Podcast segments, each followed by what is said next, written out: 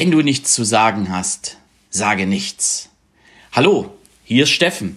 Ich begrüße dich ganz herzlich in meinem Podcast und sende dir schöne Grüße aus Leipzig.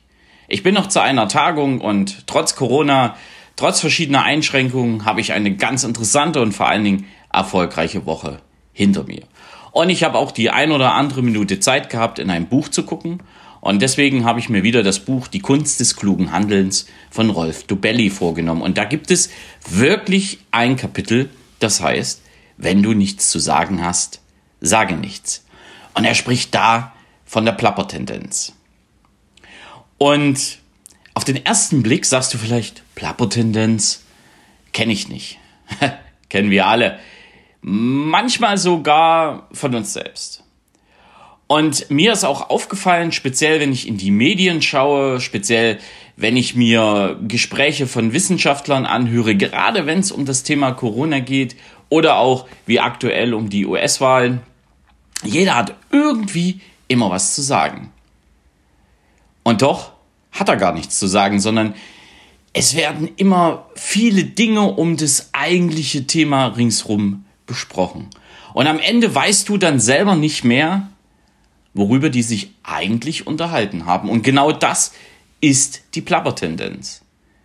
Indem wir ein Thema haben, wo es sicherlich viel zu sagen gibt, wo derjenige, der das aber jetzt sagt, gerade nicht so ganz im Stoff steht und dann so richtig einen Rundumschlag macht mit Phrasen, mit Verklausulierungen, mit Fremdwörtern und am Ende keiner weiß, was er eigentlich gesagt hat oder gemeint hat. Und genau das ist die Plappertendenz. Hast du bei vielen, vielen Politikern. Und wo es auch ungeheimlich momentan immer mehr wird, oder mein Eindruck ist es, ist das im Verkauf. Dass dir die Leute oder die Verkäufer teilweise viele Dinge erzählen, die mit dem Produkt, was du kaufen möchtest, mit der Dienstleistung, die du kaufen möchtest, gar nichts zu tun haben. Habe ich gestern selber erlebt. Mir hat jemand ein Angebot gemacht und hat um dieses Angebot extrem viel erzählt. War auch super aufgebaut, das Gespräch. Und am Ende habe ich gefragt, was denn jetzt mein Vorteil von dem Ganzen war. Uh, da war, da war erstmal Stille. Und dann wurde komisch. Ja, du hast wohl nicht verstanden, wie wichtig das für dich ist. Und ohne diese Dienstleistung wirst du nie erfolgreich. Und, und, und. Hm. War schon spannend. Aber das war auch so Plappertendenz, weil wenn man dann, oder ich habe in dem Fall auch tiefer nachgefragt, weil in manchen Dingen stehe ich nun mal auch im Stoff und da kam nichts. Wie gesagt, auch das fällt mir in den letzten Wochen und Monaten auf. Und, und das ist für dich, wenn du Führungskraft, Führungspersönlichkeit bist, auch beim Thema Führung, auch beim Thema individuelles Führen, ist die Plappertendenz zu erkennen. Viele Führungskräfte die glauben ihren Mitarbeitern, ihren Teammitgliedern viel zu erzählen müssen oder viel erzählen müssen, ähm, plappern.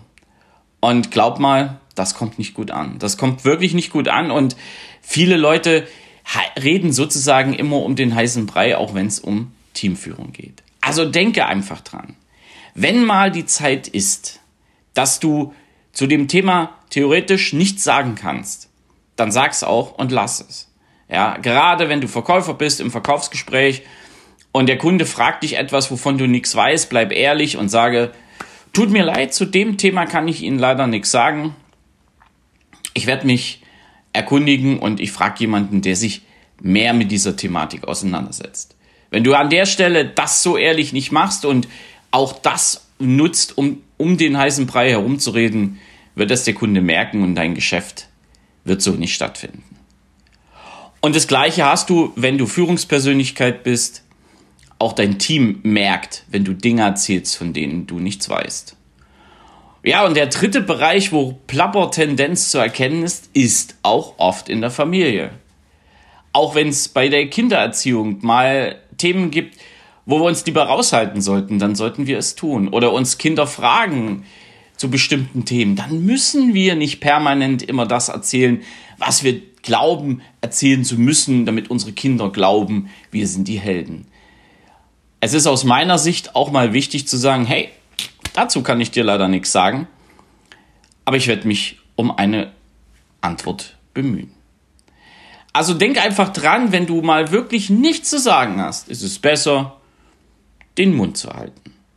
In dem Sinne wünsche ich dir jetzt einen tollen Freitag, ein schönes Wochenende und lass es dir gut gehen. Es grüßt dich von ganzem Herzen, dein Steffen Rauschenbach. Ciao.